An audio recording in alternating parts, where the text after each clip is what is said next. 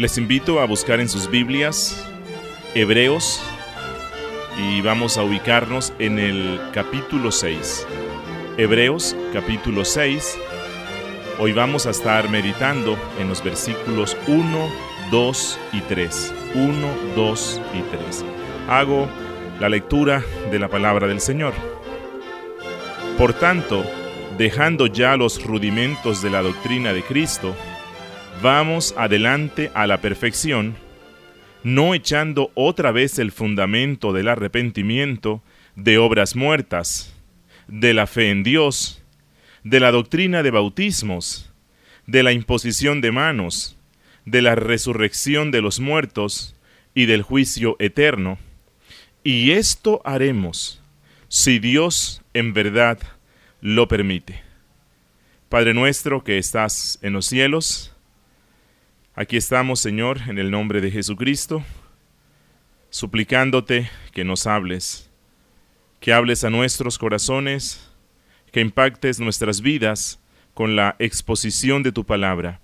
Oh Señor, suplicamos la asistencia del Espíritu Santo, que Él nos ilumine y nos dé la sabiduría para entender estos consejos santos de tu palabra. En el nombre de Jesús.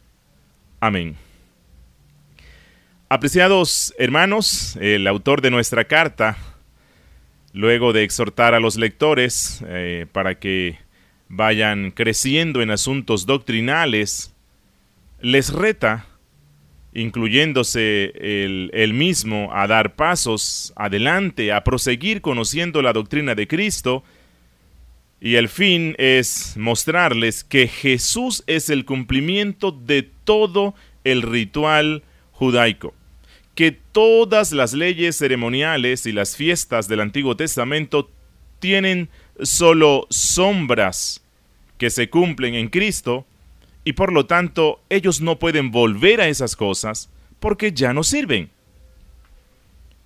En los versículos 1 y 2 de nuestra carta, el autor menciona algunas doctrinas rudimentarias de la fe cristiana o fundamentales de la fe cristiana, como el arrepentimiento o la fe en Dios, la doctrina de bautismos, la imposición de manos, la resurrección de los muertos y el juicio eterno. En el versículo 3, el autor dice que ellos solo podrán crecer en el conocimiento de la doctrina de Cristo si Dios en su infinita gracia les concede un corazón dispuesto para entender. Recordemos la escena en Hechos 16:14, donde encontramos a una mujer llamada Lidia, la cual escuchaba el Evangelio a través del apóstol Pablo, pero no entendía nada hasta que Dios mismo abrió su corazón para que estuviera atenta. Bueno, esto es lo que el autor quiere que pase con sus lectores. Y en los versículos 4 al 6 de este capítulo 5, el autor nuevamente exhorta a sus lectores para que sean diligentes en atender las doctrinas de la fe cristiana y no sigan cerrando sus oídos para no escucharlas, porque la incredulidad es un camino del cual pocos pueden regresar. Así que ah, vamos a recordar que en los capítulos 3 y 4, los cuales ya analizamos en sesiones anteriores, el autor les habló a sus lectores del pecado de la incredulidad. Y ahora en estos pasajes muestra de manera clara las consecuencias que se dan cuando el corazón ha sido invadido por ella. Es imposible que puedan arrepentirse verdaderamente. Este estudio de esta parte del capítulo 6 la he titulado Exhortaciones contra la apostasía. Exhortaciones contra la apostasía. Pero en los versículos 1 al 3, que son en los cuales vamos a estar meditando hoy, nuestro autor nos habla de los rudimentos de la doctrina de Cristo.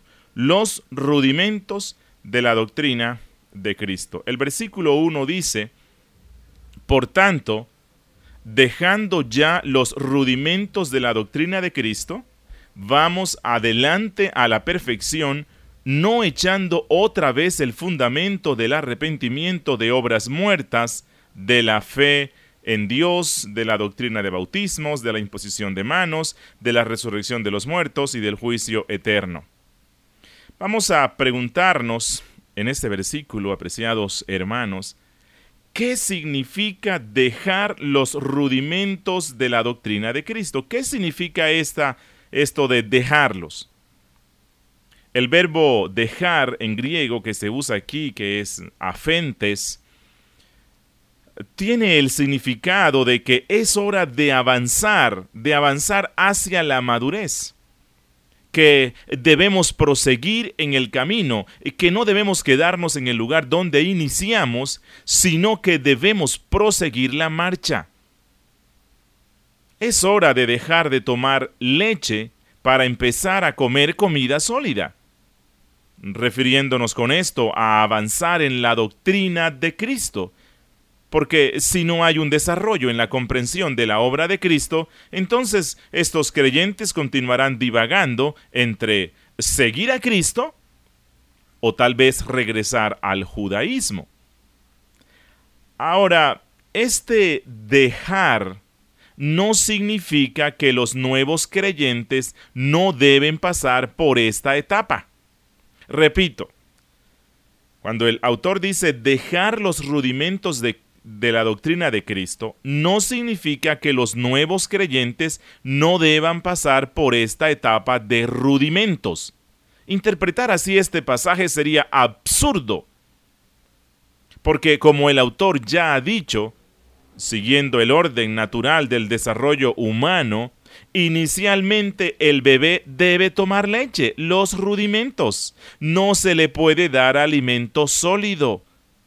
De la misma manera, toda persona nacida de nuevo, de nuevo, en su etapa inicial, debe participar de la leche, de los rudimentos, como dice el apóstol Pedro en su primera carta, capítulo 2, versículo 2, primera de Pedro 2, 2, desead como niños recién nacidos la leche espiritual no adulterada, para que por ella crezcáis para salvación pretender empezar la vida cristiana sin cimentarla en los rudimentos o la leche sería desastroso, porque aún no se está preparado para recibir eh, dicha clase de alimentos. Pero lo que el autor está diciendo es que no debemos quedarnos mucho tiempo o más tiempo del necesario en los rudimentos o en los fundamentos de la fe. Y ahora, a continuación, el autor menciona algunas doctrinas que pueden ser consideradas claves para el inicio de la fe cristiana, las cuales deben ser comprendidas para luego dar los siguientes pasos hacia la madurez cristiana. El autor nos habla del arrepentimiento de obras muertas como algo rudimentario en la fe cristiana. ¿Qué es el arrepentimiento de obras muertas? Bueno, el arrepentimiento marca el inicio de la vida cristiana. El arrepentimiento consiste en dar la espalda al pecado y volverse a Dios. Consiste en abandonar aquello que causa daño, que lleva a la muerte, y es volverse al dador de la vida. En Hechos capítulo 2 versículo 38, allí se presenta el inicio de la vida cristiana en los siguientes términos. Escuchen, arrepentíos y bautícese cada uno de vosotros en el nombre de Jesucristo para perdón de los pecados. Y lo mismo vuelve a repetirse en Hechos capítulo 3 versículo 19. Ahora, nosotros los creyentes somos llamados a una vida de constante crecimiento en la santificación. Siempre estamos creciendo y debemos estar creciendo en santificación. Y siempre tendremos algo de lo cual arrepentirnos. Siempre habrá algo de lo cual apartarnos. Pero no obstante, ya no mostramos interés en las cosas que nos conducen a la muerte como creyentes que estamos madurando, ya no mostramos interés en las cosas que nos conducen a la destrucción. Hemos pasado de muerte a vida y ahora nos deleitamos en los mandamientos de Cristo porque le amamos. Abandonar este, esta, esta doctrina rudimentaria del arrepentimiento de obras muertas consiste en que nosotros como creyentes vamos madurando en la santificación y cada vez amamos menos nuestros pecados. Y ahora, el autor dice o incluye dentro de estas doctrinas rudimentarias la fe en Dios. La pregunta es, siendo que somos llamados a mantenernos en la fe en Dios durante toda nuestra vida cristiana, ¿cómo se puede dejar el rudimento de la fe en Dios? Bueno, aquí el autor está hablando de la fe que ponemos en Cristo para nuestra salvación. Está hablando del volvernos de nuestros pecados y acudir a Cristo. Aunque él dice la fe en Dios, está hablando de la fe en el Evangelio, de la fe en Cristo, eh, pues para el autor Cristo es la manifestación plena de la divinidad.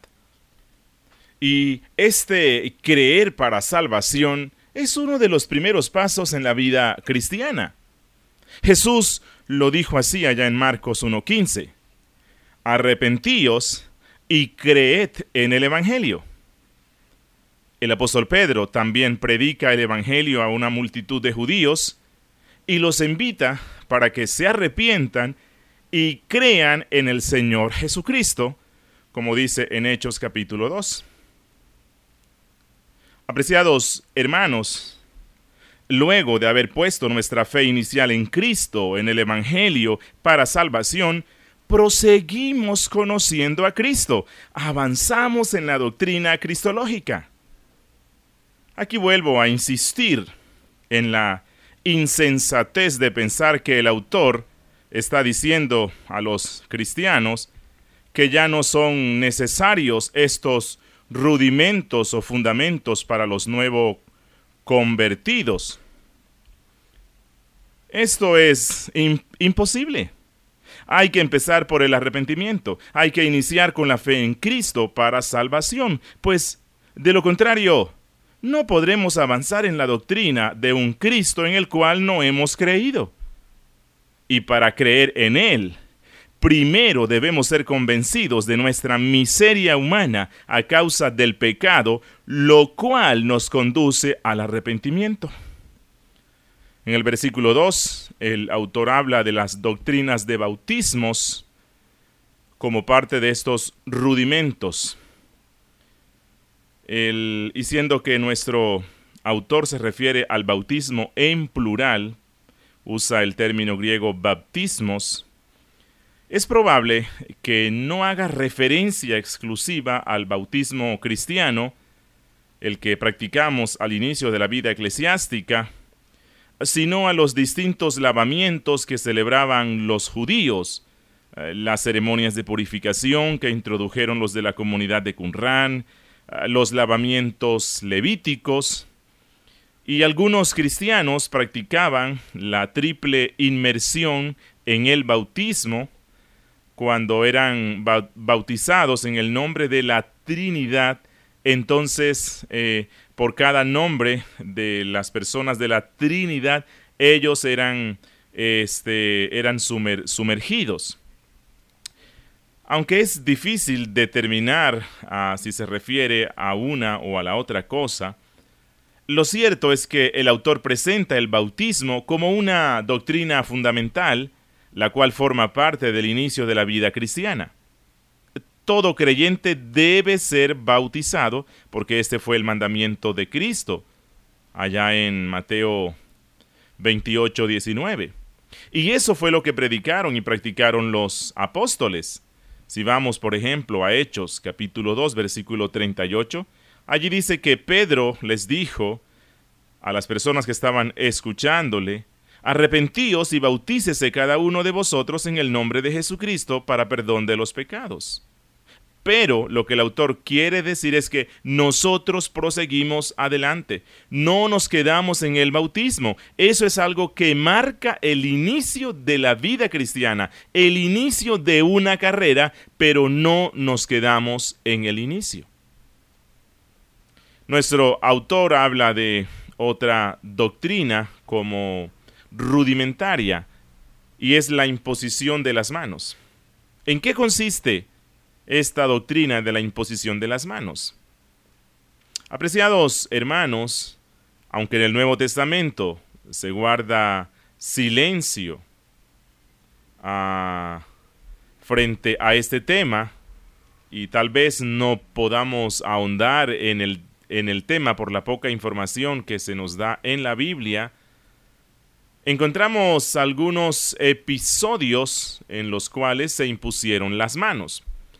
Por ejemplo, en Hechos capítulo 8, versículo 17, Pedro y Juan impusieron sus manos sobre los nuevos creyentes en Samaria, quienes en el momento recibieron el Espíritu Santo. Saulo recibió la salud de sus ojos luego que Ananías impuso sus manos sobre él, como consta en Hechos 9:17. Eh, también se imponen las manos sobre alguien que ha sido escogido para algún servicio especial, algo así como una ceremonia de ordenación, por ejemplo en el caso de los diáconos, allá en Hechos 6, 6. Se nos habla de unos que iban a proclamar el Evangelio, en Hechos 13.3, sobre los cuales se impuso las manos, o también cuando se ordena a alguien para el pastorado, como está en primera a Timoteo 4.14. Algunos comentaristas bíblicos, como el reformador Juan Calvino, creen que la práctica de la imposición de manos a que se refiere el autor de Hebreos está relacionada con una costumbre que supuestamente surgió a finales del siglo I dentro de la Iglesia, la cual consistía en imponer las manos sobre los nuevos creyentes que eran recibidos en la membresía luego de recibir el bautismo y ser instruidos en las doctrinas bíblicas de la fe. Vamos a proseguir con nuestro estudio y meditemos un poco en el versículo 3. En el verso 3 dice, y esto haremos si Dios en verdad lo permite. Preguntémonos aquí, ¿será que esta frase significa que aunque uno quiera madurar en la fe, no puede hacerlo si Dios no lo permite? Apreciados hermanos, el autor ha estado hablando de nuestra responsabilidad en avanzar, en crecer, en madurar, comprendiendo la doctrina de Cristo. Por cierto, ya Él se ha incluido entre los que están comprometidos con ir adelante. Él en el versículo 1 dijo, vamos adelante. Él no ha llegado a la meta de comprender la doctrina de Cristo, por lo tanto también requiere continuar madurando, aunque por ser el profesor tiene mayor conocimiento que los lectores. Ahora, aunque el escritor toma muy en serio su labor pastoral y se ha esforzado en preparar de la manera más clara y contundente su predicación o enseñanza, él sabe que algunos, aunque escuchen la clara palabra del Señor predicada, tendrán un corazón incrédulo y se cerrarán para no escuchar con fe. Por eso se requiere que Dios mismo sea quien abra los corazones de los oyentes. Así como hizo con Lidia, es necesario eh, que Él haga con todos. Apreciados hermanos, la condición espiritual del hombre caído es de terquedad y de alejamiento de Dios. El hombre caído no puede ni quiere buscar con corazón sincero al Señor. El apóstol Pablo, en Romanos capítulo 3, versículo 10 al 11, lo explica así. Escuchen lo que dice Pablo. Como está escrito, no hay justo ni aun uno, no hay quien entienda, no hay quien busque a Dios. Todos se desviaron, a una se hicieron inútiles no hay quien haga lo bueno, no hay ni siquiera uno. Siendo esa la condición espiritual del hombre, entonces se requiere una obra especial de la gracia de Dios para que el hombre incapaz de buscar las cosas verdaderamente espirituales sea vuelto de su incredulidad e inutilidad. Es por eso que el Espíritu Santo obra el convencimiento de una manera especial.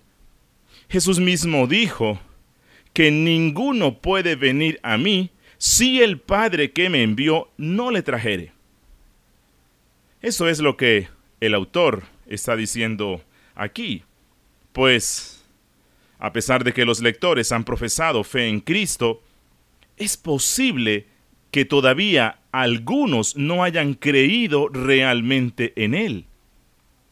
Todavía sus corazones son incrédulos y ellos solamente podrán comprender estas verdades de la doctrina cristiana si el Señor así lo permite. Si Él por su Espíritu Santo los convence, si Él abre sus corazones, para que verdaderamente puedan oír. Ahora, sería absurdo pensar que una persona sinceramente desea creer en Cristo y Dios no le conceda el don de creer. Esto no es una enseñanza bíblica, sino más bien la argumentación del ateo, del incrédulo, del impío. Ningún creyente que conoce las escrituras podrá afirmar que Dios no dará la salvación a aquel que sinceramente le busca. Pero la pregunta que nos haríamos sería, ¿qué motiva a una persona a buscar sinceramente al Señor? Apreciados hermanos, obviamente que es el Espíritu Santo. Así que si una persona está buscando sinceramente a Cristo, no es porque ella de su propia naturaleza e inclinación lo quiso hacer, sino que el Espíritu Santo está obrando en su corazón. Por lo tanto, concluimos que es absurdo pensar que Dios no dará el verdadero arrepentimiento a aquellos que sinceramente le buscan, es decir, a aquellos que están siendo llevados por el Espíritu Santo al arrepentimiento. Vamos a finalizar nuestro estudio en este día y no quiero finalizar sin hacer unas cuatro cortas aplicaciones de todo lo que hemos aprendido hoy. Apreciado hermano en la fe, si apenas estás empezando la vida cristiana, procura comprender las doctrinas fundamentales que los pastores y maestros que te están enseñando constantemente a través de la confesión de fe, a través de los catecismos, a través de las clases bautismales. Estas enseñanzas son importantes para em-, empezar a construir un edificio doctrinal sólido en tu vida. La doctrina sólida evitará que andes de un lado para otro, llevado por todo viento de falsas enseñanzas. No te afanes en llegar a la madurez de un día para otro, aunque debes mantenerte en constante crecimiento. No des pasos de avanzada hasta haber comprendido las doctrinas elementales de la fe cristiana. Apreciado amigo que me escuchas, si aún no comprendes las doctrinas básicas de la fe cristiana, entonces clama al Señor para que tenga misericordia de ti y te conceda un corazón dispuesto para escuchar, entender y aceptar por fe estas preciosas verdades. Recuerda que solo una obra del Espíritu en tu corazón podrá traer convencimiento a tu alma. Amigos y hermanos que me escuchan, aunque el Señor obra en el corazón de las personas para darles el convencimiento. Nunca uses esta enseñanza como una excusa para tu propia perdición. Mire cómo una persona usa esta enseñanza para su propia perdición cuando resiste crecer en la gracia, cuando se niega a creer y recibir con su misión la doctrina cristiana algunas enseñanzas doctrinales se tornan más difíciles de aceptar no porque ellas sean difíciles en sí mismas, sino porque requieren de nosotros obediencia, humillación, sujeción Y esto nos cuesta mucho. Apreciado hermano que me escuchas, nunca te excuses en que no puedes recibir esas doctrinas o enseñanzas porque no las puedes entender. Más bien, no las obedeces porque habiéndolas entendido te cuesta obedecerlas, lo cual es un grave pecado de rebeldía.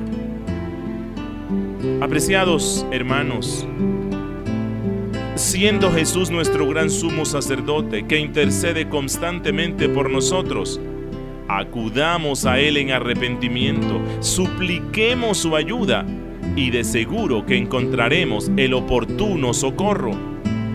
No dejes hoy de mirar al trono de la gracia, de donde fluye la savia espiritual que nos dará fortaleza para entender y obedecer la doctrina de Cristo. Bendiciones.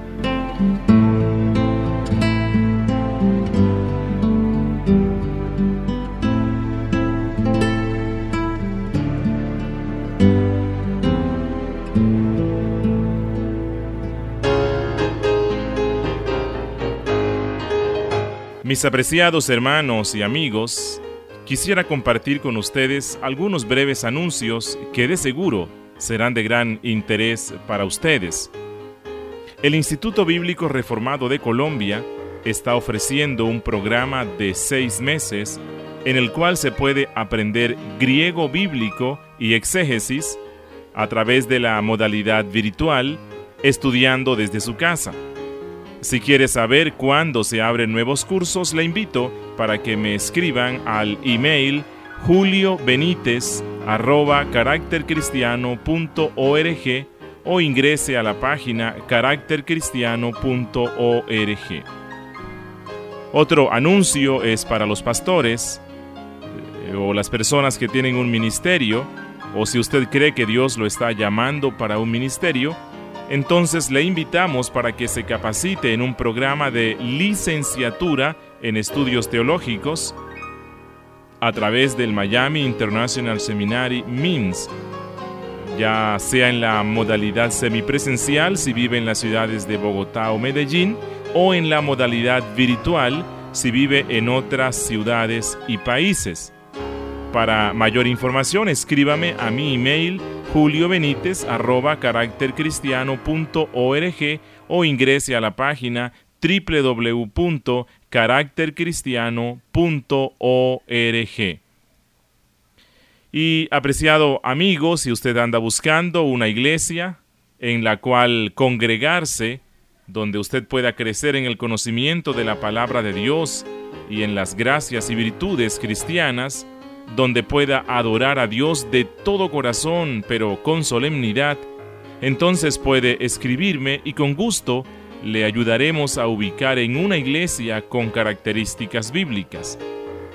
En la ciudad de Medellín, Colombia, usted puede congregarse en la iglesia bíblica La Gracia de Dios. Los cultos se realizan en el Ambassador Hotel en el centro. Los domingos tenemos el estudio bíblico de 9 y 30 a 10 y 30. Allí estamos estudiando la Biblia libro por libro, versículo por versículo. Y luego de 11 de la mañana en adelante tenemos el culto de adoración y predicación expositiva. Y por último quiero invitarles para que ingresen a la página www.caractercristiano.org Repito, www.caractercristiano.org, donde encontrarán muchas series de estudios bíblicos en MP3 que serán de ayuda para su crecimiento espiritual y ministerio. Semanalmente estamos subiendo series de estudios expositivos de la Biblia, los cuales podrá descargar de manera gratuita. Bendiciones.